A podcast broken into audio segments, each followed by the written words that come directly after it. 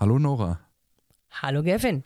Ich will dich ganz kurz vorstellen. Heute bei mir ist Nora Hespers, eine, mh, hm, wie soll ich sagen, Haki der ersten Stunde, ehrlicherweise, aber vor allem auch Journalistin, Podcasterin, Autorin. Ich weiß gar nicht, was du alles nicht machst, ähm, aber du machst sehr, sehr viel und du machst vor allem sehr viel gut. Also ich kann eigentlich ehrlicherweise alles, was du tust, uneingeschränkt empfehlen und das äh, trifft auf viele Menschen nicht zu.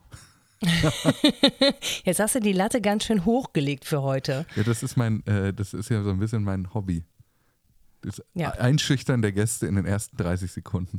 Ja, super. Hat, aber, hat geklappt. Aber wenn es sich beruhigt, ähm, viele Menschen, die uns heute zuhören, sind wahrscheinlich jetzt schon betrunken, denn es ist Rosenmontag für äh, zumindest die Menschen im Rheinland, die uns hören. Ja, ja. Hast du da irgendwas übrig für? Ja, mal so, mal so. Ne? Ich bin da so ein bisschen zwiegespalten. Ich mache das immer von Jahr zu Jahr abhängig von der Stimmung und ich glaube, so langsam finde ich raus, wenn es so Anfang Februar ist, dann ist mir das zu früh das hängt mir zu dicht an diesen anderen Feierlichkeiten. Und deswegen ähm, bin ich eher dabei, wenn es so später im Jahr losgeht. Also so ganz früh ist okay. irgendwie nicht meins. Der Sommerkarneval ist dein Ding quasi. Nee, aber so Ende Februar, Anfang März, weißt du, mit genügend Abstand von Weihnachten und dem ganzen anderen Quatsch mhm. habe ich dann wahrscheinlich auch, vielleicht taue ich da noch einfach erst auf innerlich. Ähm, ja, es ist unterschiedlich. Es gibt Jahre, in denen feiere ich voll gerne. Es gibt Jahre, wo ich dann echt gar keinen Bock habe. Dieses Jahr ist eins, wo ich keinen Bock habe. Okay. Und die andere Hälfte, die jetzt gerade nicht betrunken ist, uns aber zuhört, weil sie Rosenmontag nicht feiern, die sind müde, weil sie ganz nach den Super Bowl geguckt haben. Ja, das kann und, sein. Und diese langen Werbepausen genutzt haben, um die Regeln zu googeln. aber wir hatten, wir haben ein intensives Wochenende äh, hinter uns äh, und deswegen lass uns doch direkt einsteigen. Und zwar ähm, hat Adam Mosseri ein, ein Thread geschrieben, also mhm. eine Reihe von verschiedenen Threads auf Threads heißen dann Ein auch Thread of Thread. Threads, so, ähm, mhm. in dem es darum geht und das Ganze wurde dann parallel begleitet von einem Blogartikel auf, auf meta.com, in dem es im Grunde äh, darum geht, ich fange mal an, das, äh, den Anfang zu zitieren, äh, eigentlich zu sagen, naja, also die, wir haben ja immer schon gesagt, politische Inhalte auf, auf Instagram und Threads haben wir keinen Bock drauf, aber jetzt erst recht nicht mehr. Und also der Thread, Threads, voller Threads, mhm von Adam Mosseri, dem CEO von Instagram. Den es auch als Blog gibt. Äh, Den es auch als Blog gibt, genau. Der, der klingt wie folgt. Wenn Sie politischen Konten auf Threads oder Instagram folgen, möchten wir vermeiden, äh, dass wir zwischen Ihnen und deren Content stehen. So, das klingt ja erstmal super positiv gewordet. Also wir stellen hm. uns nicht zwischen dich und dem Content der Leute, die politische Inhalte machen, denen du folgst. Und dann kommt aber das große Aber. Allerdings wollen wir nicht proaktiv politische Inhalte von Konten verstärken, denen du nicht folgst. Zu diesem Zweck erweitern wir unseren bestehenden Ansatz, wie wir vermeiden, politische Inhalte auf zusätzlichen Oberflächen zu empfehlen. Was eine ganz komplizierte Formulierung ist für, also Leute, denen du nicht folgst, die politische Inhalte veröffentlichen, wirst du auch nicht sehen. So. Und okay. ähm, er, erklärt so ein bisschen im, im, weiteren Text und auch auf dem, in dem Blogartikel auf meta.com, dass es also jetzt tatsächlich so aussehen wird, dass es keinerlei algorithmische Verstärkung von politischen Inhalten mehr gibt, wenn sie von Konten kommen, denen du nicht folgst. Es gibt aber die Möglichkeit in den Einstellungen, dies per Opt-in einzuschalten. Also du kannst sagen, ich hätte trotzdem gerne politische Empfehlungen. Und das gilt, äh, schreiben Sie weiter, als kleine Einschränkung nur für öffentliche Konten und nur an den Orten, an denen Inhalte empfohlen werden. Das heißt also, in der Suche, in empfohlenen äh, Konten, denen du folgen kannst, aber auch in empfohlenen Inhalten, also zum Beispiel im Reels, äh, in der Reels-Übersicht oder in diesen Vorschlägen, die du im Feed immer mal Diese wieder Entdecker-Feed-Gedöns, ne? Ja, genau. Ja. Und das ist jetzt erstmal der, der Punkt, an dem, glaube ich, das ganze Wochenende gerade Leute Kopf gestanden haben und Meinungen ins Internet geschrieben haben. Aber bevor mhm. wir da so reingehen, würde ich gerne erstmal wissen, was ist das Erste, was dich bewegt, wenn du das hörst? Ich denke die ganze Zeit No News, ne? Also das wird ja die ganze Zeit schon diskutiert, dass äh, Meta gerne politischen Content nicht mehr so prominent platzieren möchte. Ähm, die sind auch so passive-aggressive, wenn man so Content teilt, zum Beispiel in den PNs bei Instagram. Ich weiß nicht, ob dir das aufgefallen ist, aber ich bekomme dann mitunter eine Meldung, in der steht, sorge dafür, dass äh, Instagram ein positiver Ort bleibt, wenn ich zu viele kritische und politische Inhalte mit Freundinnen und Freunden teile Stories oder so weiterschicke mhm. ähm, oder in den Nachrichten. Also ich habe wirklich, also Ich schwöre, ich, es war nicht Hate Speech, ja, so, da kann ich, da bin ich sehr sicher. Und trotzdem bekomme ich regelmäßig solche Anzeigen, wo ich schon denke, so, hm, was glaubt ihr, was ich hier mache? Ne? Also was, was steckt denn da eigentlich hinter? Und das ist schon so ein bisschen Nudging in ähm, bitte nur diesen Happy-Content teilen. Und ich finde, das ist nicht, ähm, also es kommt nicht überraschend und es ist auch nicht neu. Es wird auch die ganze Zeit schon diskutiert, gerade auch vor dem Hintergrund der Wahlen, die jetzt anstehen in den USA, aber natürlich auch in Deutschland sind ja relativ viele Wahlen dieses Jahr. Ähm, ja, also das, das ist so und wer politische Inhalte und Botschaften hat, sollte sich auf soziale Netzwerke vielleicht einfach nicht verlassen. Das ist, glaube ich, eine sehr gute Formulierung. Ich habe ein bisschen in den Geschichtsbüchern ge gewolzen, äh, uh. äh, weil ich hatte das ähnliche Gefühl. Und zwar will ich, also auf diese ganze Threads ist ist nicht für Politik und News, kann man gleich mal.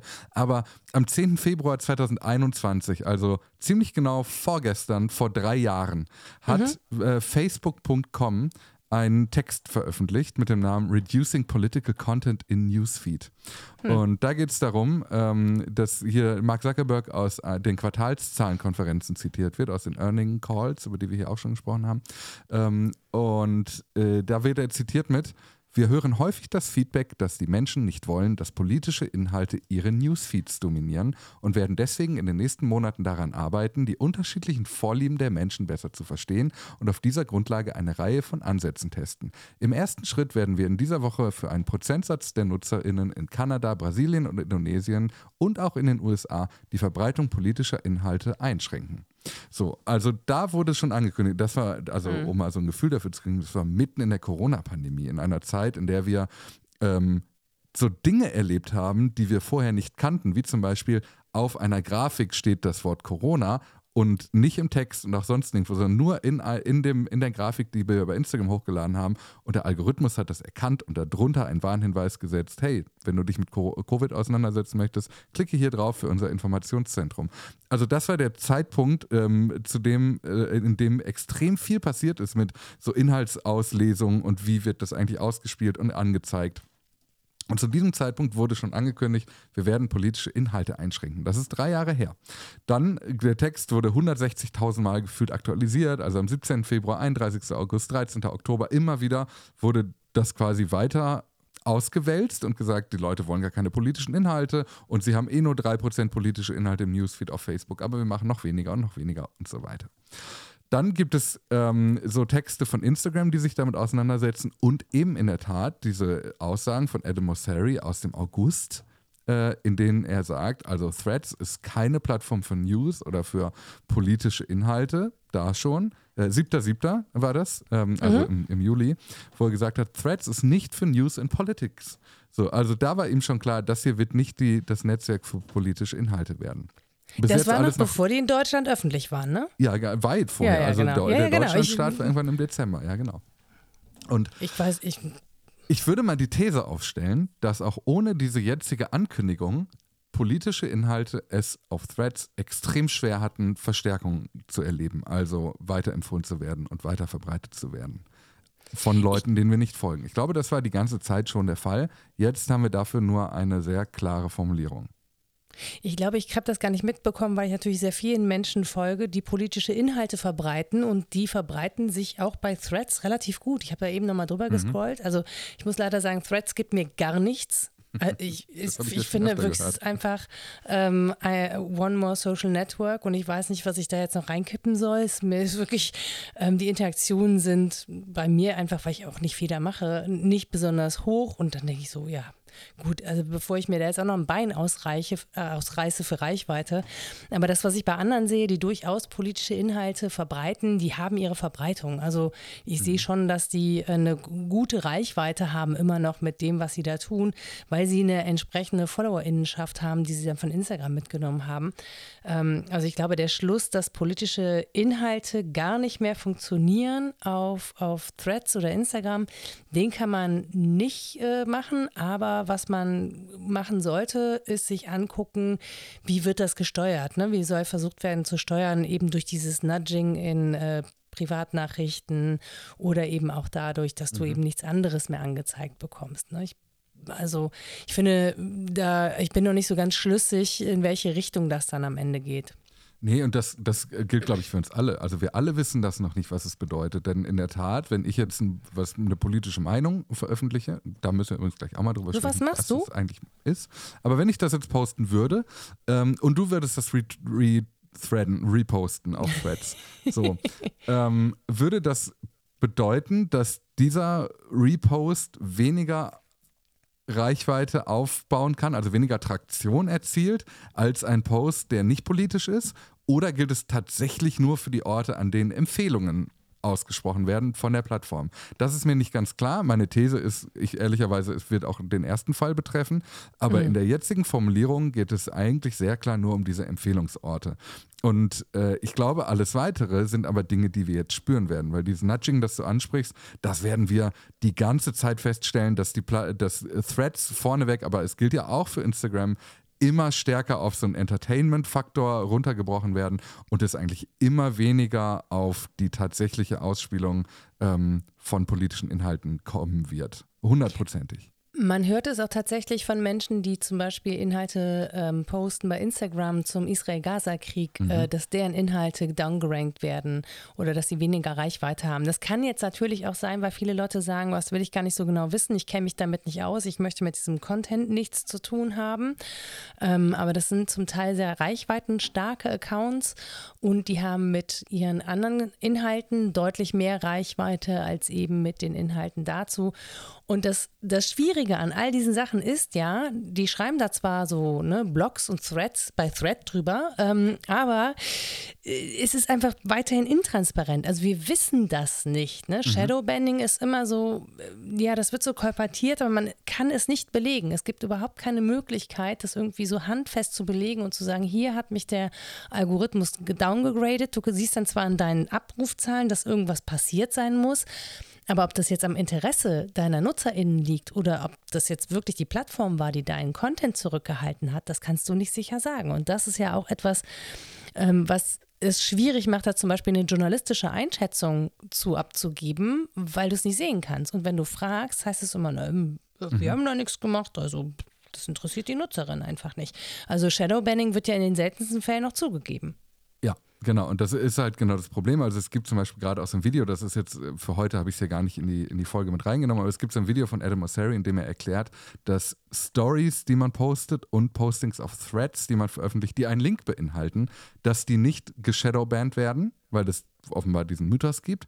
Er sagt, das wird nicht geshadowbanned, aber diese Inhalte werden von weniger Leuten ähm, mit Interaktionen versehen, also werden sie auch weniger Leuten ausgespielt. Jetzt kann man aber, das ist ein Henne-Ei-Problem, natürlich auch sagen, gut, wenn der Algorithmus ähm, sich dazu entscheidet, dass Interaktion X für die Beitragsform Link viel bedeutender ist. Also zum Beispiel, wie viele Leute klicken eigentlich auf den Link und verbringen dann da mindestens eine Minute. Weiß ich nicht, ob das jetzt die Metrik ist, aber mal angenommen. Und das ist eine das relativ willst du aber ja nicht als Plattform schon. Also ja, allein klar, das, das kommt dazu. Aber wir wissen nicht, was die Metrik ist. Und wenn da eine Metrik gewählt wird, bei der relativ wenig Leute ähm, diesen Punkt erfüllen, dann können sie immer noch sagen, naja, die NutzerInnen haben sich aber genau so verhalten. Und das hm. ist halt dieses Nudging, äh, das du ja auch ansprichst, am Ende nur auf einer anderen Ebene wenn, die, die, wenn nicht transparent ist, welche Metriken genutzt werden, um zu entscheiden, dass ein Post erfolgreich ist, ist auch die Aussage, die Leute wollen das nicht unglaubwürdig, weil wir nicht wissen, an, welcher, an welchem Punkt das gemessen wird und in welcher Form. Also das, ja. Äh, das erleben wir ja die ganze Zeit. Ja, so, definitiv. Viele Emotionen offenbar. Das andere, was wir auch da nicht wissen. Da regt er sich auf, der Gewinn. was, was wir auch nicht wissen, und das hat Taylor Lawrence ganz gut rausgearbeitet. Ähm, sie hat geschrieben, das große Problem ist, was als politisch gilt, Political Content, ja. ist nicht klar. Sie schreibt, wir glauben, es sind oft Nachrichten über Menschen, aber vermutlich sind es auch Informationen über schwarze Menschen, über LGBTQI-Menschen, über Behinderte, über Frauen, über KlimawissenschaftlerInnen, über GesundheitsexpertInnen. All dessen Inhalte können als politisch eingestuft werden. Und sie hat dazu einen Post von Catherine, äh, Catherine Hayhoe, ähm, die heißt wirklich so, Ähm, ich wollte gerade sagen, das ist ein Witz. No-Name-Jokes. Äh, die ist Klimaforscherin und die hat geschrieben, mhm. im August 2018 stufte Facebook meine Facebook-Seite als politisch ein, weil ich über Klimawandel und saubere Energie poste. Der Wachstum meiner Seite wurde zunächst halbiert, dann ganz eingestellt. Die Beiträge, ähm, die Aufrufe auf den Beiträgen gingen von Hunderten auf Dutzende zurück, es sei denn, ich teilte etwas, das nichts mit Klimawissenschaft oder Lösungen zu tun hatte. Ich habe versucht, sie darauf angesprochen, äh, gesprochen, äh, anzusprechen, aber nichts hat funktioniert. Das heißt, das ist halt auch, das ist für mich eigentlich der größte Knackpunkt. Solange wir nicht wissen, was als politisch gilt, ist am Ende alles politisch. Und alles nee, es ist, ist eh ja am politisch. Ende alles politisch. Wollte ich gerade sagen, ja. es ist ja am Ende alles politisch. Und selbst dann gibt es ja auch jetzt schon oder seit Ewigkeiten schon auch Strategien, sozusagen das Politische zu tarnen. Nicht um dem Algorithmus zu entgehen, sondern um deine Botschaften besser einsickern zu lassen. Das ist ja eine Content-Strategie der äh, neuen Rechten. Und ich habe jetzt, ich habe eben vorher, weil ich dachte, du hast gesagt, ich brauche nichts vorzubereiten, aber so ein bisschen was wollte ich dann doch wissen und habe dann bei Korrektiv was gefunden von, ich glaube schon 2020, Oktober 2020, wo über diese Strategien der neuen Rechten äh, gesprochen wird, die zum Beispiel in so Heimatverbundenheitspostings ihre politischen Botschaften verstecken. Mhm. Und wie willst du das so trennscharf haben? Ich meine, das haben wir ja ne, ganz häufig bei klassisches Kinderfamilienbild, ähm, toxische Maskulinität. Das ist, wenn man den nächsten Gedanken schon hat, während man noch spricht. toxische Maskulinität, also wo mhm. es einfach darum geht, bestimmte Frauen Frauenbilder oder Männerbilder zu verbreiten oder so. Ist das politisch? Also natürlich ist das politisch, aber wird es als politischer Content eingestuft und wird das, also wann, wer muss sprechen, damit das ein politischer Content ja. ist? Also so, also wer verbreitet das? Ist das jetzt die Wissenschaftlerin oder ist es, ähm, keine Ahnung, Lieschen Müller, die das verbreitet? Ne? Also wer wird da wie eingestuft und von wem werden welche Informationen wie eingestuft? Zum Beispiel so esoterische Sachen, die so Richtung Verschwörungserzählungen mhm. gehen. Ne? Sind die politisch? Politisch? Also ja, natürlich sind die politisch, aber werden die als politisch eingestuft, wenn jemand irgendwas von irgendwelchen Heilwässerchen erzählt, die aus irgendeiner Quelle kommen, keine Ahnung.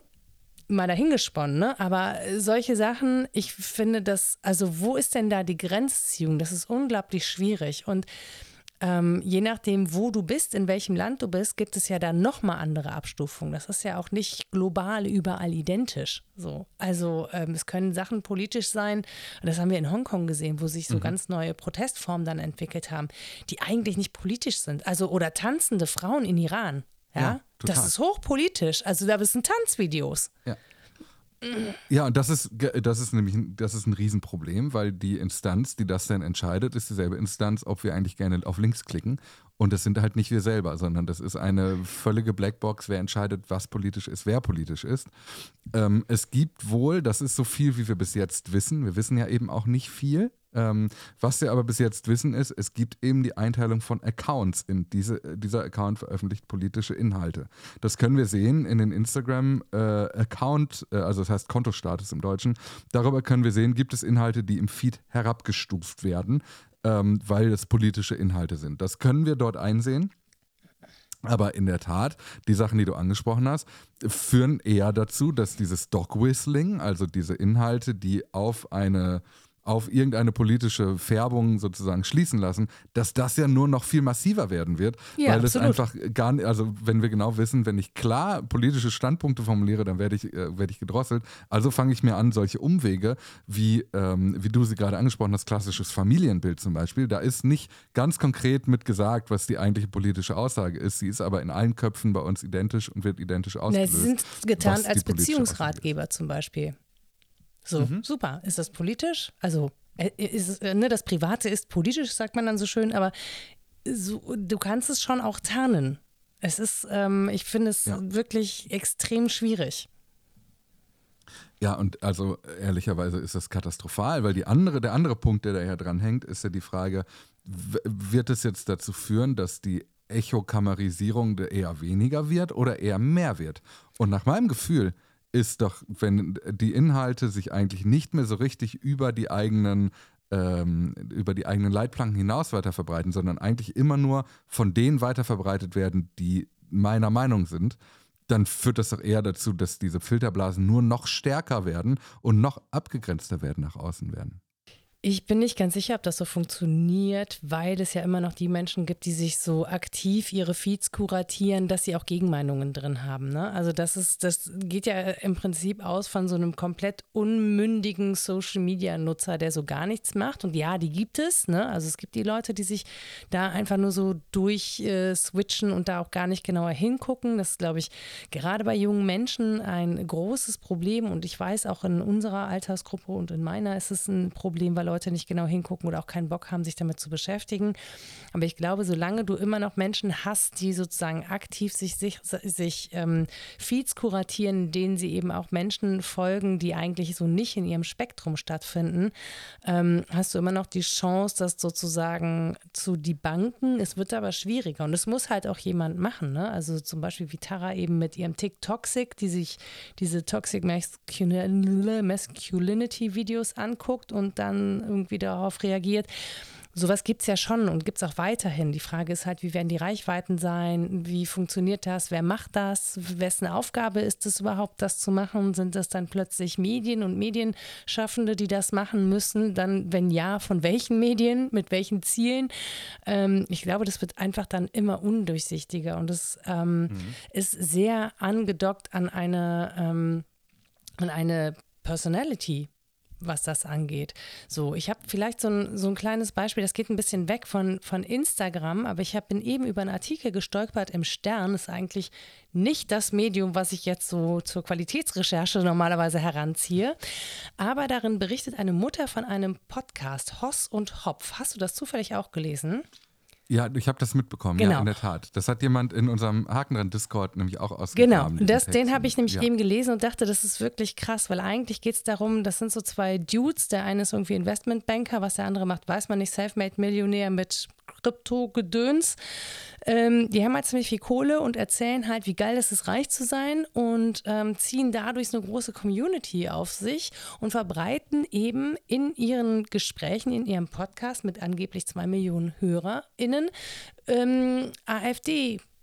Position oder sagen wir mal rechtsextreme menschenfeindliche Position auf die eine oder andere Weise.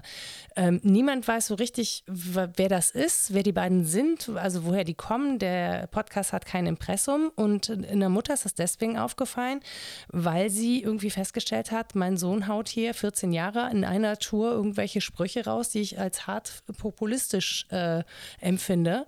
Und ähm, die hat dann mal geguckt, wie machen die das eigentlich? Wie schaffen die ihre Reichweiten? Und die rufen zum Beispiel aktiv ihre FollowerInnen aus, Clips aus ihrem Podcast bei TikTok zu verbreiten und rufen zu Challenges auf, wer damit die meiste Reichweite kriegt. So. Und das heißt, sie lassen sozusagen ihre, ihre Followees die Arbeit machen bei TikTok und erreichen damit riesen, Riesenmengen an Menschen, die sich dann diesen Podcast anhören. So. Und werden dann auch in, in Empfehlungsfeeds angezeigt. Und so verbreiten sich diese Botschaften einfach weiter, weil die NutzerInnen oder die HörerInnen dieses Podcasts aktiv dazu beitragen. So. Mhm. Und das muss nicht mal politischer Content sein. Sie hat ein Beispiel, da geht es irgendwie darum, dass Wasser irgendeine Zahl von 55 hat und der Typ erzählt, je weniger Mineralstoffe in Wasser hat, desto besser ist das, das zu trinken. Und er nennt dann eben eine bestimmte Marke, ähm, weil, nee, ich sag gar nicht, was es ist, sonst glauben Leute das da. Aber er sagt, es wäre total super, das zu trinken. Das stimmt nicht, ist wissenschaftlicher Unsinn.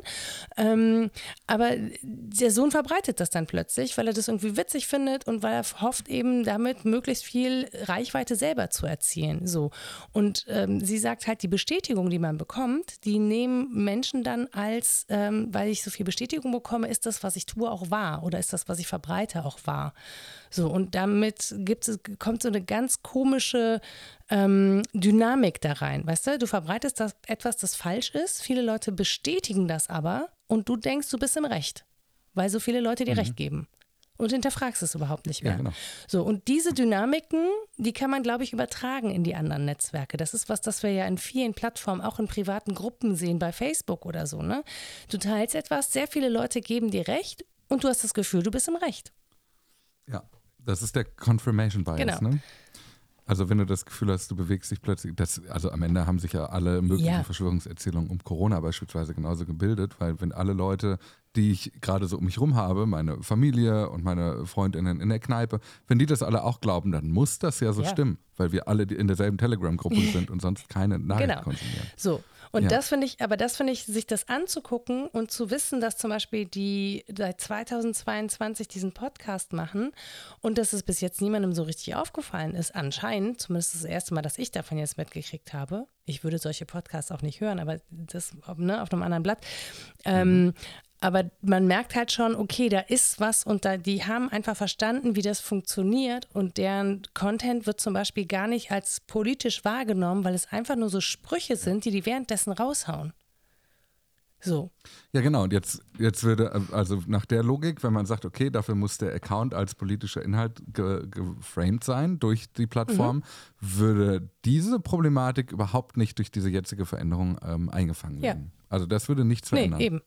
Also, weil es gar ja. nicht als politischer Inhalt identifiziert wird. Ja, und dann, dann siehst du ja, dass die Idee schon äh, eigentlich zum Scheitern verurteilt ist. ja, das leider. ist ja das, hm. ne, was ich gesagt habe. Also es lässt sich relativ leicht auch irgendwie tarnen. Und das, das Schwierige ist, dass vor allen Dingen diejenigen es leicht haben, das zu tarnen, die nichts Gutes damit vorhaben. Ja, genau. Ähm, die, die spannende Frage ist ja, was, was, haben denn, was hat denn Meta beispielsweise jetzt mit dieser Veränderung vor, mit dieser Ansage? Also äh, Michael Seemann hat zum Beispiel geschrieben, Metas Strategie, News und Politik möglichst klein zu halten, ist aus einer Produktbrille verständlich. Es macht schlechte Laune und böses Blut, macht Moderation kostspieliger und als Werbeumfeld ist es auch unattraktiv. Aber Threads ist mal angetreten, um Twitter-Alternative zu sein und nicht, äh, darin nicht den politischen Moment zu sehen, ist komplett bizarr. Fast alle, die hier rüber gemacht haben, haben das auch aus politischen Gründen getan. Threads Erfolg basiert auf Politik. Was übrigens zum einen, glaube ich, total stimmt, weil wenn du sagst, ich gehe von Twitter weg wegen Musk, dann hat das eine politische Motivation. Ähm, Absolut. Und zum anderen, aber bitte? Absolut. Den Gedanken hatte ich auch tatsächlich. Und, aber, zu, ne, aber zum anderen die, die, ähm, die Motivation des Unternehmens dahinter zu verstehen, zu sagen, also das, in der Tat, das Werbeumfeld wird schöner, ähm, man äh, begibt sich nicht irgendwie in die Problematik, irgendwie sich verhalten zu müssen, wie, äh, wie X das ja als äh, Negativbeispiel ziemlich äh, plakativ getan hat in den letzten Monaten. Und äh, Content-Moderation wird plötzlich auch deutlich günstiger, weil die Inhalte von viel weniger Leuten gesehen werden. Es sieht ja aus der Unternehmensperspektive nach Win-Win-Win aus. Oder, oder wie, wie Dennis äh, Horn ne, geschrieben hat, was für eine Bankrotterklärung, was am Ende dieselbe Aussage ja. ist. Also Meta sagt einfach, wir wollen uns dem nicht mehr hingeben.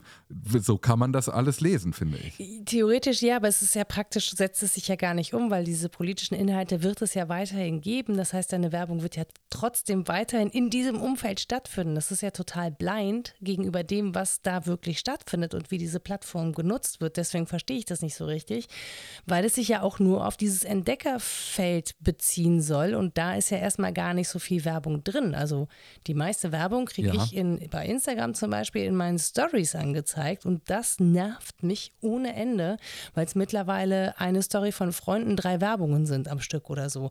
Also mhm. ähm, und da ist mir dann ehrlich egal, ob das politischer Content ist oder nicht. Ja, mich nervt die Werbung, die sie da so aggressiv reinschalten. Ähm, ja. So. Aber jetzt, jetzt pass mal auf. Ja. Also, weil das, das, was du sagst, stimmt alles. Aber wenn man das mal, wenn man mal einen Schritt zurückgeht und überlegt, Threads beispielsweise basiert nur noch auf dieser For You-Page, die eigentlich zusammengestellt ist aus nicht nur den Inhalten der Leute, denen ich folge, sondern von allen. Und Instagram hat das auch mal ausprobiert, so eine Art reinen Discover-Feed als Standard-Feed zu mhm. etablieren mhm. und hat es ja ehrlicherweise nur aufgehört, weil Kim Kardashian zum Boykott aufgerufen hat. So, also, wenn du mal überlegst, dass diese TikTokisierung der Netzwerke eigentlich bei Instagram schon viel weiter fortgeschritten sein könnte, wenn es nicht diese Rückschläge gegeben hätte, dann hättest du jetzt eine Timeline, die nur aus Empfehlungen besteht. Ja. Und plötzlich hast du einen, ist das ein, macht das einen ganz großen Unterschied, weil bei Threads ist es ja jetzt de facto schon so, du machst die App auf und du kriegst vor allem, wenn ich jetzt hier Threads aufmache und öffne die Startseite, dann ist, kann ich dir sagen, wahrscheinlich zweite oder dritte Post von einer Person, der ich nicht folge. So, und das, äh, ja, hier der vierte, genau. Dieser Person folge ich nicht. So, und das ist einfach, so funktioniert diese, dieser Newsfeed ja inzwischen. Es wird ja immer stärker, immer stärker werden. Wenn du TikTok aufmachst, dann hast du da ja fast nur noch Videos von Leuten, denen du nicht folgst. Und wenn das aber ein Empfehlungsalgorithmus ist, der politische Inhalte grundsätzlich ausschließt, dann heißt es ja, dass du eigentlich auch den Leuten, denen du folgst, eigentlich, also dass du dessen Inhalte eigentlich auch gar nicht mehr siehst, außer du gehst sehr gezielt dahin. Und das wird mittelfristig dazu führen, dass politische Inhalte eigentlich unsichtbar werden. Ja, wenn, also wenn das so wird, möglicherweise, aber eben auch nur dann, wenn sie als politisch deklariert werden. Also da sind wir ja immer noch genau. nicht, ne? Also dass wir wissen, was mhm. als politisch deklariert wird und in welcher Form. Also wenn alles politisch ist, was, inwiefern darf es denn nicht politisch sein? Also darf es nicht aktivistisch politisch sein? Ja, darf es nicht, ähm, keine Ahnung, also wäre es der Neujahrsgruß des Kanzlers, ist der politisch oder geht der durch? Aber wenn er sich verhält zu irgendeiner Situation in der Welt, dann geht es nicht durch. Ähm, sind PolitikerInnen davon ausgenommen, weil man das für seriöse politische Informationen hält? Sind ähm, News davon ausgeschlossen, also sowas wie Tagesschau oder so, äh, sind die davon ausgeschlossen oder dürfen die auch nicht politischen Content, weil dann können wir uns langsam neue Plattformen suchen, auf denen wir unsere Inhalte verbreiten. Mhm. Also das sind ja auch so Fragen, die sind völlig ungeklärt, die also ohne ohne News, also von, von Medienhäusern weltweit, äh, wird mein Feed relativ ärmer. So. Also Instagram hat da selber eine Formulierung mhm. ne, für politischen Content. Und der ist so unbefriedigend, äh, dass ich ihn dir nicht vorenthalten möchte. Danke. Politischer Content neigt dazu, also es steht ist likely, äh, neigt dazu, Regierungen zu erwähnen, Wahlen zu erwähnen oder gesellschaftliche Themen, die eine Gruppe von Menschen oder die gesamte Gesellschaft betreffen. Und ganz ehrlich, diese Formulierung die betrifft auch den Kölner Karneval zum ja. Beispiel. Also das heißt, nach dieser Definition wäre auch der Karneval eine politische Veranstaltung. Ist es ja auch, Stunksitzung, ich sag's ja, das, dir. Äh, KölnerInnen ja. sehen das so. Ja, ja grundsätzlich. guck, guck, dir mal an, Rosenmontag, Mottowagen, Düsseldorf, Köln, Mainz. Ja, das stimmt Ja, schon. ja, ja. Klar. Das ist eine politische Veranstaltung, können wir uns nichts vormachen. Aber klar, ne, die Frage ist halt, wird dein Mottowagen-Foto dann nicht mehr verbreitet? Aber ja. wenn du mit Freunden, keine Ahnung, einen sturzbesoffenen Kumpel beim Kotzen hilfst, das dann schon, weil es irgendwie ein cooles Karnevalsbild, es gehört zum Brauchtum, ist keine politische Aussage, weil Alkoholmissbrauch ist schon okay. So, ja, kann man ja einfach mal so fragen, so, weißt du, um so die Kontraste darzustellen. Ich, ähm, ich finde das nach wie vor einfach schwierig. Also, okay, du rufst nicht zu Wahlen auf, aber es gibt ja also politischen Content, gibt es ja zahlreich. Was ist Geschichte? Du machst einen Geschichtsaccount. Das ist eigentlich immer politischer Content. Ja. So. Absolut. Und dann gibt es aber noch eine Sache, über die wir jetzt noch gar nicht so richtig gesprochen haben. Und die finde ich trotzdem, die finde ich bei all diesen Dingen eigentlich am bemerkenswertesten, mhm. testen, so sagt man. Nämlich diese kleine Erwähnung, dass du per Opt-in die politischen Empfehlungen wieder einschalten kannst bei mhm. dir. So, man muss dann natürlich einmal die Frage stellen, wer zur Hölle wird das tun? Keine Ahnung. Aber das, also da, so individuell war die, die Meta, der Meta-Newsfeed ja ehrlicherweise nie, dass du per Knopfdruck sagen kannst, ich hätte gern das und ich hätte dieses aber gerne nicht. Und das ist so ein bisschen, jetzt, jetzt wird es wild, die Blue Skyisierung von Threads. Weil plötzlich kann ich mir so meine Timeline zusammenstellen, wie ich es gerne hätte. Und nicht nur basierend darauf, wie Instagram oder Threads glaubt, wie ich es gerne hätte. Das, ich finde das sehr, eine sehr spannende ähm, Entscheidung zu sagen, wir blenden das nicht einfach nur per se aus. Wenn du willst, kannst du es wieder einschalten. Ich frage mich, was das vor dem Hintergrund ähm, bedeutet von Microtargeting. Also du kannst ja Werbung schalten für deinen Content, ne? Auch Microtargeting, der muss ja gar nicht erstmal dezidiert politisch sein, auch wenn er am Ende politisch ist. Ähm, was bedeutet das dann? So gerade im, um, im Umfeld von Wahlkampf.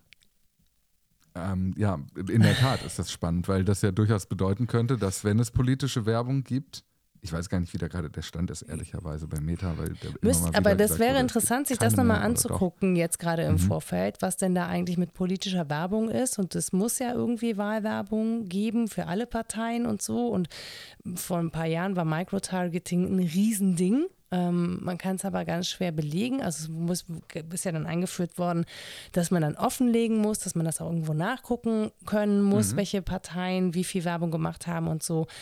Aber es muss ja gar nicht der politische Content sein. Also du kannst ja auch mit ganz anderen Sachen Microtargeting machen. Die Frage ist halt, ist das, also wie wird das gelabelt und wie kommt die Werbung zu dir? Also kriegst du das mit? Ne? Also wie kommt das dann in deinen Entdeckenfeed oder vielleicht trotzdem in deinen Entdeckenfeed, obwohl du gesagt hast, du möchtest da gar nicht dran teilnehmen?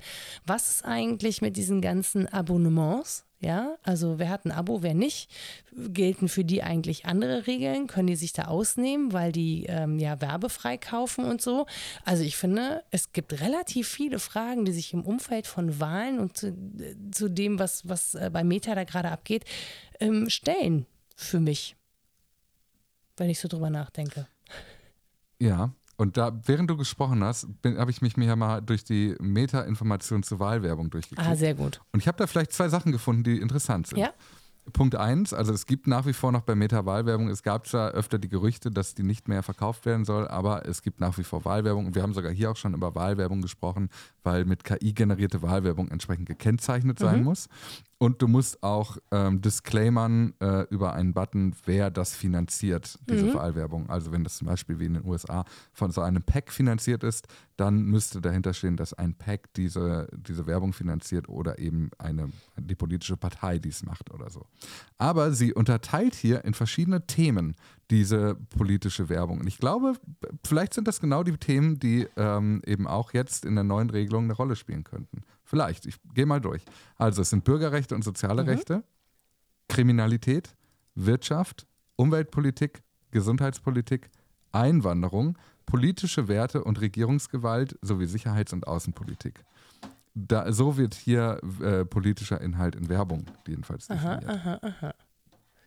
Auch das ist am Ende alles. Ja. Auch schön, dass Einwanderung da explizit mit drin steht. Das ist ein wichtiges mhm. Thema. Ja. Und äh, auch, naja, man kann das nur mit Sorge betrachten. Absolut. Äh, Patrick Stenzel, Patrick Stenzel hat da einen Gedanken noch zu geäußert, den ich äh, uns gerne mitgebe. Der hat nämlich geschrieben, vielleicht ist Social Media auf Verkürzung, Provokation und Populismus ausgelegt und deshalb gar nicht so ein guter Ort für etwas Komplexes wie einen politischen Diskurs und vielleicht ist es deshalb gar keine so schlechte Idee, Politik aus Algorithmen rauszulassen. Kann man auch mal mit so einem tröstlichen Blick sehen. Ja. Ich bin ich mäßig, vielleicht, ja, ich bin mäßig getröstet. Ich, also ich, ich finde das alles extrem bedenklich. Also ich finde das vor allen Dingen aus der Perspektive einer Journalistin extrem bedenklich, weil wir ja inzwischen auf diese Plattform angewiesen sind, um eben auch unsere Inhalte zu verbreiten und dann eben auch ähm, Einschätzungen zu bestimmten politischen Positionen da irgendwie zu platzieren. Und das wird einfach ungleich schwieriger werden, ähm, wenn das sozusagen die Regularien sind. Ne? Und das, äh, wo sollen wir das hinbringen? Wir haben es halt nach wie vor verpasst, uns da in eigene Netzwerke aufzubauen oder zu etablieren, die eben unabhängig sind von solchen Einflüssen. Also staatliche Einflüsse äh, sind ja raus, ja. Jetzt haben wir aber unternehmerische Einflüsse und unternehmerische Entscheidungen. Und mit denen steht und fällt ja, wie Medien Geld verdienen. Jetzt ist der öffentlich-rechtliche Rundfunk davon ausgenommen, aber das gilt eben nicht für viele ähm, privatwirtschaftlich geführte Medienunternehmen. Und für die wird das ein Problem werden. Also, weil wenn die ihre ihre Inhalte nicht mehr verbreitet bekommen, weil sie eben politisch sind oder ähm, zu Gesellschaftspolitik sich äußern, dann wird das für die schwierig, die Menschen genau auf diese Artikel zu bringen. Und das ist aber schon auch ein wichtiger Teil der öffentlichen Meinungsbildung, dass man solche Inhalte angezeigt bekommt. Nicht immer, aber häufig. Ja, das ist ein, ist ein riesengroßes Problem, mhm. weil die, das, das Nachrichteninteresse und die Möglichkeit, Leute über Social Media auf eigene Inhalte äh, zu, zu bringen, total zurückgegangen ist. Da gibt es ja mehrere Studien drüber, über die wir auch dieses Jahr hier schon gesprochen haben. Die Reuters-Studie, die sagt, ähm, Traffic, der über Facebook auf Nachrichtenwebseiten geführt wurde, ist um 48 Prozent runtergegangen innerhalb des letzten Jahres. Also die Leute haben offenbar gar keine Möglichkeit mehr, wirklich über Social Media auf Nachrichten äh, aufmerksam gemacht zu werden, weil die Plattformen generell immer Entertainment getriebener werden, offen. Ja, wegen der News-Fatigue. So, und das spielt bestimmt auch eine Rolle, aber ich glaube, es spielt auch eine Rolle, wie die Plattformen mit den Nachrichten umgehen. Also, dass wir zum Beispiel sehen, dass das Journalism Project von, von Facebook eigentlich de facto zum Erliegen gekommen mhm. ist, dass Meta generell eigentlich bei Instagram nach wie vor keine richtig guten Möglichkeiten gibt, um wirklich einen inhaltlichen Deep Dive zu machen oder sogar zu verlinken, außer über so einen kleinen Sticker in der Story oder über diese komische Konstruktion von wegen, ich habe einen Link in der Bio, was total unbefriedigend mhm. ist.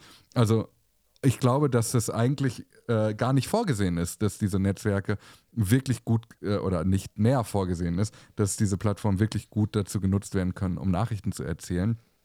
Hat aber trotzdem irgendwie immer funktioniert und es wird aber immer schwieriger. Und in der Tat, die spannende Frage wird sein, wie gehen wir als Medienschaffende alle insgesamt damit um?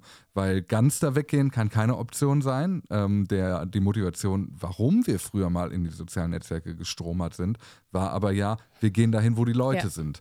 Und wenn wir jetzt aber dahin gehen, wo die Leute sind, die Leute aber nicht mehr mitkriegen, was wir tun, dann haben wir nichts mehr davon, da zu sein, wo die Leute ja, sind. Ja, oder wir sie nicht mehr dahin kriegen, wo sie sozusagen das mehr an Informationen kriegen, was sie eigentlich brauchen. Ja. Also, und ich meine, aus, aus Plattformsicht verstehe ich das. Ne? Du willst ja gar nicht, dass die Leute die Plattform verlassen. Die sollen ja bei dir bleiben. Das heißt, wir sind ja alle hingegangen und haben fleißig Content äh, produziert für diese Plattform, der aber immer nur, weil diese Plattform so klein gehackte Sachen sind, ja, also so, so Snacks, mhm. ja, dieser berühmte bestimmte snackable Content, ich kann es nicht mehr hören, aber das haben wir ja gemacht, weil es auf diesen Plattformen sozusagen das Format vorgibt, dass dein Content snackable sein muss. Solange Sachen funktionieren ja in den seltensten Fällen. Sie funktionieren, aber das muss dann ganz speziell irgendwie zugeschnitten sein. Als Dauergabe funktioniert es halt nicht. So, das heißt, wir haben alles so als snackable Content gemacht und unsere guten Hintergrundstücke, diese Deep Dives, die wir alle anbieten, dafür musst du die Leute auf deine Plattform kriegen. Das ist aber von den Plattformen aus überhaupt nicht gewünscht, dass du diese Plattform verlässt. Und deswegen ist es so, finde ich, ist es so schwierig geworden, ähm, das irgendwie miteinander in Vereinbarung zu kriegen. Und je mehr die Plattformen sozusagen miteinander miteinander in Konkurrenz stehen, desto häufiger wollen sie natürlich auch, dass du sie nicht verlässt. Ne? Also warum machen ihre, die TikToker ihre Sachen für Instagram oder nochmal für Instagram oder laden sie da auch hoch, ähm, damit du das einmal auf Instagram hast und einmal auf TikTok. So. Und das ist halt insgesamt, ähm, ja, es ist schwierig, weil du sollst die Plattform nicht verlassen. Deswegen kannst du auch keinen Link dahin mhm. setzen. Ja, da schlagen so ein bisschen zwei Herzen in meiner Brust weil ich ganz lange ja auch einer war, der in Redaktionen gegangen ist und gesagt hat, komm, wir machen das jetzt snackable, weil ich immer geglaubt habe, du könntest Inhalt und Form insofern voneinander trennen, als dass es möglich ist, in einer dem Kanal in seiner in seinen Spezifika angepassten Form die Inhalte anzubieten, die du ohnehin erzählst und nach dem Motto, wenn ihr mehr davon sehen wollt, kommt zu uns, guter Content gewinnt immer. Jetzt haben wir aber das Problem, dass es eben nicht mehr nur noch darum geht, die richtige Form zu bedienen, ähm, was äh, machbar war handwerklich, sondern auch inhaltlich Kompromisse ja. einzugehen. Und das führt aber am Ende zu einer zu, der, zu dem Verlangen einer Kompromissbereitschaft, der eigentlich für uns als JournalistInnen nicht mehr gehbar ist, gangbar ist. Weil das bedeuten würde, ähm, ja gut, dann berichten wir halt jetzt nur noch über den, das neugeborene Koala-Baby im Zoo und sprechen halt nicht mehr über einen Kriegsausbruch auf europäischem Boden. Weißt du, also ja. du hast eigentlich völlig, du, du, in dem Moment hast du, wie sagt man, Daumenfesseln, Fingerfesseln, gibt's das? Irgendwie sowas, ne? Und äh, ich glaube, das sind dir die Hände ein, gebunden. Äh, ich, ich, glaube, das. Danke, genau. Und sind die Hände gebunden. Ähm, ich glaube, dass das jetzt ein Punkt sein könnte, an dem viele JournalistInnen tatsächlich ähm, den Weg von diesen Plattformen am Ende wegwählen. Und das ist dann in der Tat fatal, weil früher war es relativ easy. Ja, gut, wir erzählen es auch als Story oder wir bauen Reels oder wir machen so ein paar Sharepics, was auch immer, einen YouTube-Kanal, um unsere Recherchen aufzudecken das war eigentlich immer No-Brainer. Wenn es jetzt aber darum geht, dass man sagt, naja, wir wollen, also macht das mal, aber wir wollen eure Inhalte eh nicht haben, dann wird es tatsächlich ein Problem. Wobei ich mich frage, sind Medien verzichtbar für soziale Netzwerke? Weil es ist ja auch so, dass wir als Medienschaffende natürlich auch immer wieder auf, über diese sozialen Netzwerke sprechen, da präsent sind, da Inhalte anbieten, die NutzerInnen ja durchaus äh, konsumieren und dass denen auch wichtig ist, dass wir da sind, weil wir denen natürlich eine gewisse Reliabilität geben, also eine gewisse Glaubwürdigkeit mitgeben. So, und wenn das nicht mehr der Fall ist, dann findet zum Beispiel auch auch nicht mehr so viel von deren Content in den Medien statt. Also es ist ja schon so ein Ding, das sich bedingt. Das versuche ich immer klar zu machen, wenn wir über X reden, ja. Solange, ähm, also es ist gar nicht so wichtig, wie viele von uns da vertreten sind bei X, solange wir ausschließlich irgendwelchen Unsinn, der bei X äh, in die Welt geblasen wird, in unsere Artikel verlinken, ja, und da Werbung sozusagen für X machen. Ich muss da nicht selber sein, ich kriege trotzdem mit, was da läuft, weil ich das überall in den Artikeln eingebunden sehe. Ähm, solange sind wir immer noch mit dieser Plattform verknüpft, ja, auch wenn wir da weggehen, mhm. so, weil wir das promoten an der Stelle. Ja, das findet bei uns statt. Es gibt einen Link dahin, so.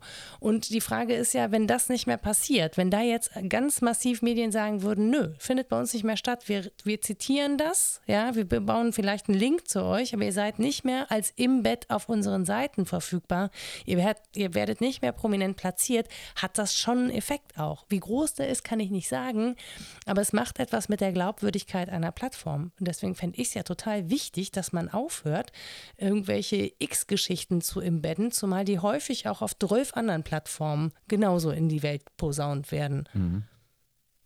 Ja, das, das finde ich super, ist ein super Appell. Ähm, ich glaube leider, die andere Frage muss man beantworten mit, es ist, glaube ich, schon verzichtbar geworden. Also es gibt ja diese Geschichte, ich habe die hier, die Leute können die, glaube ich, schon auch nicht mehr hören. Ich erzähle sie trotzdem nochmal. Aus Kanada, ähm, in Kanada wurde die Link-Tax eingeführt, eine dem so, Leistungsschutzrecht ja. Mhm. ähnliche ähm, Steuer sozusagen, die dazu führte, dass Facebook eigentlich gar keine Nachrichten mehr ausgespielt hat und die, die Nutzung der Plattform ist überhaupt nicht davon betroffen gewesen. Also die Leute haben es nicht weniger genutzt, obwohl sie keine News mehr hatten. Und das ist leider wahrscheinlich ein ganz gutes Pilotprojekt gewesen, un, äh, unerwünscht sozusagen, aber trotzdem gehabt.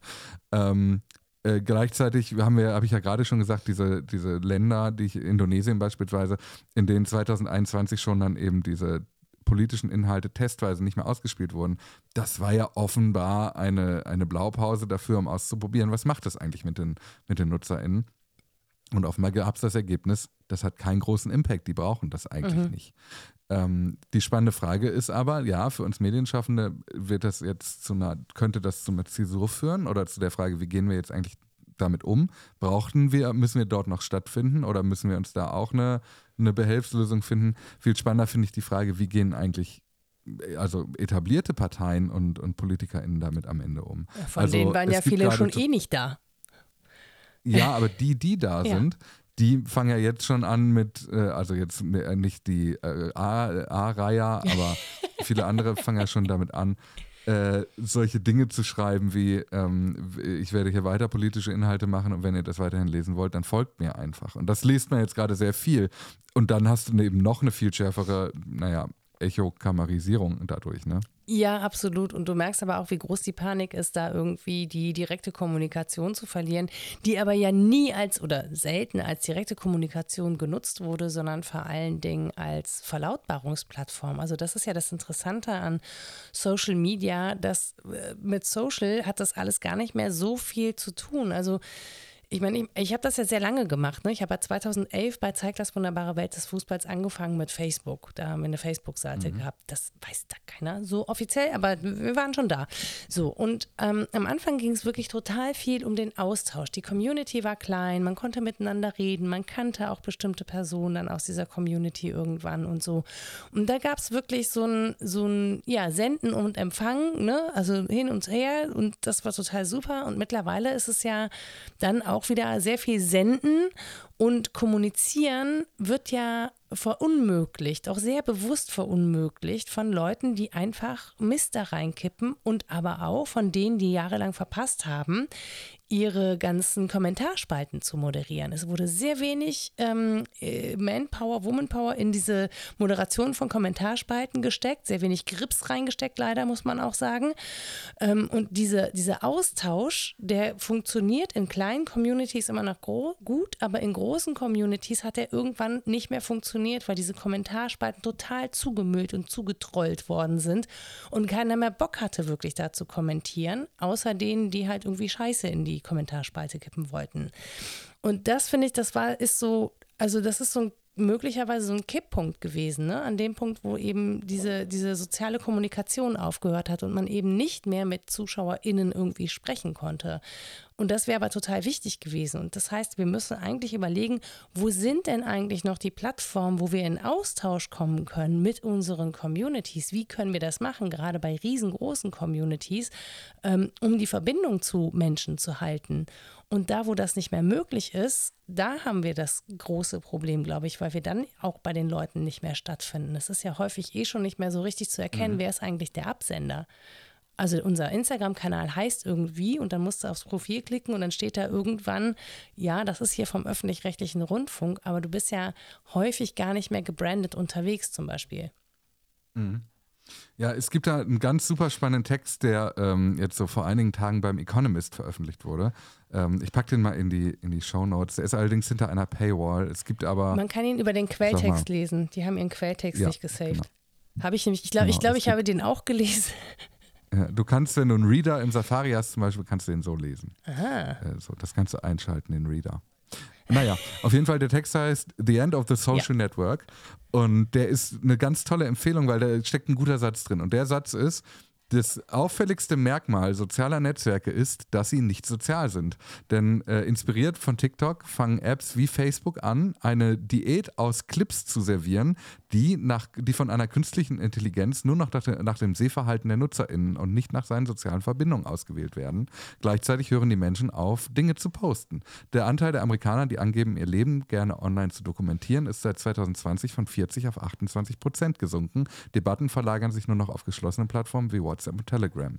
Also diese These, dass, naja, Social Media eigentlich gar nicht mehr so richtig social mhm. ist, weil es eigentlich nur noch Algorithmen sind, die miteinander sprechen, KIs, die miteinander äh, sprechen und am Ende uns irgendwas servieren und wir gucken uns das an und dann können wir woanders darüber sprechen, hast du es auch gesehen? Ja, ja, haha, mein Algorithmus ist ganz komisch.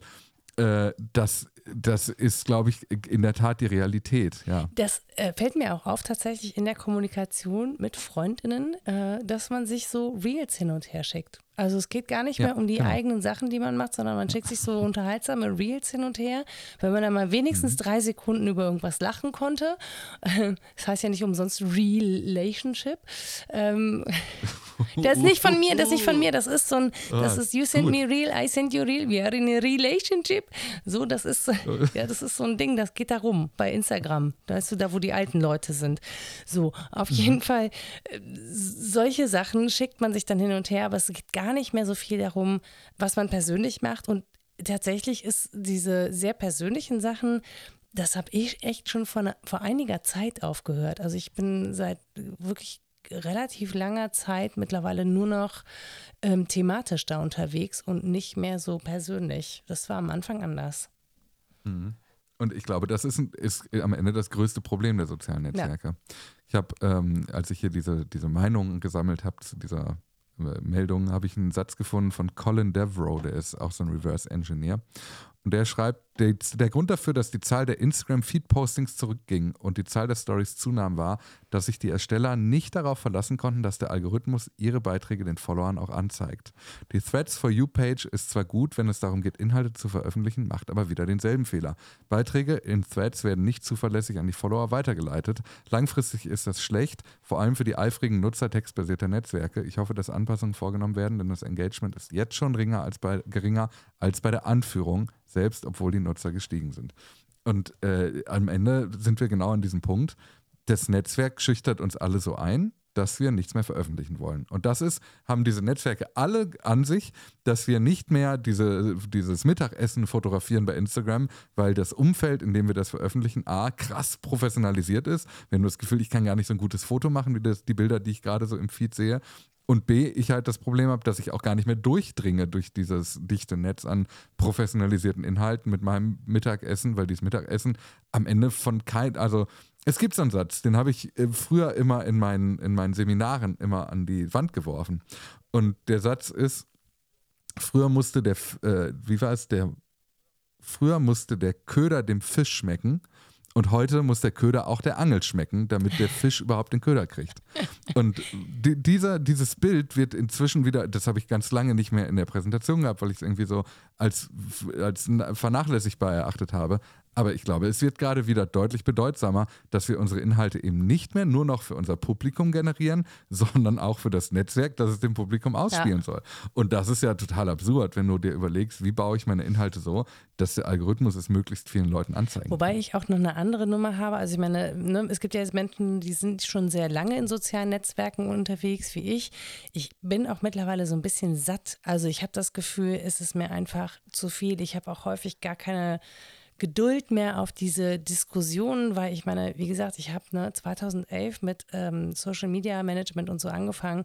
Ich habe wirklich jedes Argument auch schon 385.000 Mal gehört oder gelesen oder gesehen. Ich bin einfach müde von dieser ewigen Redundanz und ich habe überhaupt gar keinen Bock, da auch noch was beizusteuern. Also, ne, es wurde schon alles gesagt, aber es wurde noch nicht von jedem gesagt. Ey, so, und das, was mir wirklich den Rest gegeben hat, war diese Diskussion in, bei diesem Sophie Scholl-Kanal ähm, mit diesem unglaublich mhm. schlechten Community-Management. Das muss man leider so sagen, wie es ist.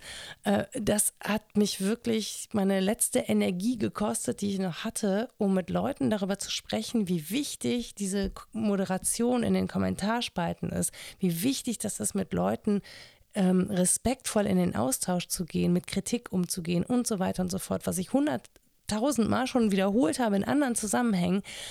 Ähm, aber das findet einfach nicht statt. Das wird nicht gelebt. Es wird keine Fehlerkultur gelebt. Ich weiß nicht, wie häufig wir uns über Non-Apologies aufregen. Es macht einfach müde, diese Redundanz da reinzubringen. Und ich habe, das verleidet mir ehrlich gesagt, den Bock auf Social Media und auch eigene Sachen zu posten. Weil auch da, ich, ich kann schon an, an einer Hand abzählen, wann der erste Mansplainer kommt und so weiter und so fort. Ich habe äh, keine Energie mehr, mich mit diesen sich wiederholenden Mechanismen auseinanderzusetzen. Deswegen mache ich mittlerweile selber extrem wenig und konsumiere mittelmäßig viel. Ähm, aber ich habe mal, ich war selber mal sehr viel aktiver in sozialen Netzwerken. Ich weiß gar nicht, wie das mhm. bei dir ist. Ich erinnere mich. Ja. Äh, ja, lustig, ich habe da äh, letzte Woche so ein bisschen hier so laut drüber nachgedacht, weil ich gesagt habe, dass ich feststelle, dass ich bei Blue Sky so ein bisschen eine Energie habe, wie ich sie zwischenzeitlich bei Twitter hatte. Also jeder Gedanke geht da sofort raus. Aber das ist längst nicht mehr so viel wie noch vor zehn Jahren oder vor, vor sieben Jahren, wo ich wirklich 20, 30 Dinge am Tag geschrieben habe. Heute ist das so ein Gedanke in zwei Tagen. ähm, und das hat sich bestimmt, liegt bestimmt auch an geänderten Lebenskonstellationen, aber natürlich auch daran, dass es eben nicht mehr so eine direkte 1-1-Kommunikation mit der kompletten Welt ist, wie das zu besten Zeiten bei Twitter der Fall war. Ich glaube, das ist, hat sich einfach schon auch verändert und das liegt auch daran, dass wir selber unser Leben gar nicht mehr so darstellen wollen. Wir haben halt so viele WhatsApp- und Telegram-Gruppen und iMessage-Gruppen und was weiß ich alles für Gruppen, dass man gar nicht mehr darauf angewiesen ist, diese eins zu viele Kommunikation jetzt zu nutzen. Der Rückzug um sich selber ins zu Private. Genau, so, das ist das. Ja. Ich habe mir ja so als, äh, ich habe noch zwei Punkte, dann, es ist eigentlich immer noch Thema 1 hier, Instagram und Threads und politisch. Ich glaube, alle anderen schiebe ich einfach auf die nächste Folge, Nora, weil es auch wahnsinnig viel Spaß macht, mit dir darüber zu, zu sprechen. Ich habe noch zwei Dinge aufgeschrieben. Das eine ist äh, die Sache mit den Warnhinweisen. Wir haben in den letzten Tagen und Wochen immer wieder von Leuten berichtet, die Warnhinweise von Instagram erhalten haben, dass ihr Inhalt jetzt weniger Leuten angezeigt wird. Und Instagram hat zweimal, ist das passiert bei unterschiedlichen Leuten und ähm, zweimal hat Instagram gesagt, das war nur ein Fehler, ähm, das wird jetzt gerade, wurde versehentlich ausgespielt und so. Aber ganz offensichtlich war das ja eine, eine Vorbereitung auf diese Ankündigung jetzt. Ich habe das tatsächlich auch in meinem äh, Bekanntenkreis gehabt. Es wurde ein Gartenfoto äh, runtergerankt, wo wir alle dachten so, okay, ist Garten jetzt auch schon politisch? Die Bäume schlagen aus. Wahrscheinlich ist es aggressive Gewalt oder so. Klimawandel. Ja, die Bäume schlagen aus. So, so läuft das. Und dann zack, bist du runtergerankt. Und genau, das war angeblich ein Fehler und jetzt siehst du aber, naja, offenbar wurde da einfach nur was vor, wurde getestet, wie weit müssen wir eigentlich hier die, die Regeln einstellen. Äh, was aber dafür spricht, dass eben nicht nur Accounts als politisch gelten, sondern auch einzelne Inhalte. Okay, okay, sieh an. Mhm. Und die, die andere Frage, die ich mir aufgeschrieben habe, ist vielleicht so ein bisschen ein frustrierendes Ende, aber die Frage ist, was haben wir eigentlich erwartet? Also, ist das ja, also das ist ja eigentlich nur die weitere Konsequenz aus all den Dingen und da sind wir bei dem ersten Gedanken nach dem Motto, es ist eigentlich nicht so neu, aber haben wir wirklich geglaubt, dass es jetzt ähm, zum neuen Twitter wird? Oder äh, haben wir uns einfach nur einer Illusion hingegeben, weil wir alle eigentlich insgeheim wussten, dass das nicht das neue Twitter werden könnte? Ähm, ich habe es ja nicht für das neue Twitter gehalten, sondern einfach für ein weiteres Meta-Produkt. Und ich bin ja eh schon jemand, die zum Beispiel wenig Bock hat, ähm, WhatsApp zu nutzen. Ja? Ich versuche ja die Leute alle auf Signal zu kriegen, von mir aus auf Threema oder so. Aber ich will gar nicht, dass alle meine Sachen immer bei irgendwie bei Meta hängen oder so, dass die alles auslesen können. Ähm, deswegen, ja, bin ich, war ich eh schon so, dass ich dachte, so, ja, gut, Threads und dann. Also, und dann finde ich das tatsächlich in der App echt unübersichtlich. Ich kriege Antworten auf meine Threads überhaupt nicht mit. Alle, ich kriege die nicht angezeigt, ich kriege die Likes irgendwie. Vielleicht bin ich auch schon zu alt dafür, ja, aber ich finde andere ähm, Apps deutlich handhabbarer, unter anderem leider Blue Sky. Mhm. So. Also ja, vielleicht gehen wir alle doch. Vielleicht ist das jetzt tatsächlich doch der große Triumph für Blue Sky. Oder? Ich weiß es nicht. Äh, Blue Sky habe ich gerade eben gesehen, ja. ist irgendwie in Japan jetzt äh, voll ja. der Hype. Wir stinken. Ich meine, wir sind Deutschland, ne? Wir sind so ein kleines Land. Unsere Sprache kennt keine Sau ähm, im Vergleich zur Welt. Äh, wir müssen uns auch nicht so wichtig nehmen. Über, über Blue Sky in Japan sprechen wir hier mit. Liebe Nora, vielen lieben Dank, dass du dir die Stunde genommen hast. Das war, äh, ich glaube, genau der richtige, genau das richtige Gespräch. Okay. Und auch für mich die richtige Gesprächspartnerin zu dem Thema jetzt gerade. Also vielen, vielen ja, lieben Dank. Das war ein großer Spaß und ähm, ich hoffe, du kommst nochmal wieder und dann können wir auch gemeinsam so einen großen Themenüberblick Alles machen. klar. Bin gespannt, wie der dann aussieht. Ich auch. Uiuiui. Vielen Dank dir und eine schöne Danke Woche. Danke dir auch. Bis dann. Tschüss und allen anderen, die äh, bis hierhin zugehört haben. Euch allen natürlich auch eine schöne Woche. Wenn ihr euch denkt, Mann, das ist so toll, ich würde gerne mit viel mehr Leuten diskutieren, könnt ihr das tun im Haken dran Discord-Chat. Äh, und wenn ihr euch denkt, naja, diskutieren ist ja schön und gut, aber ich will auch noch Geld loswerden, auch das geht. Äh, unter hakendran.org habt ihr die Möglichkeit, diesen Podcast hier zu unterstützen. Vielen, vielen Dank, dass ihr alle dabei wart und habt eine schöne Woche. Und vielen Dank zum Schluss dir nochmal, liebe Nora. Danke.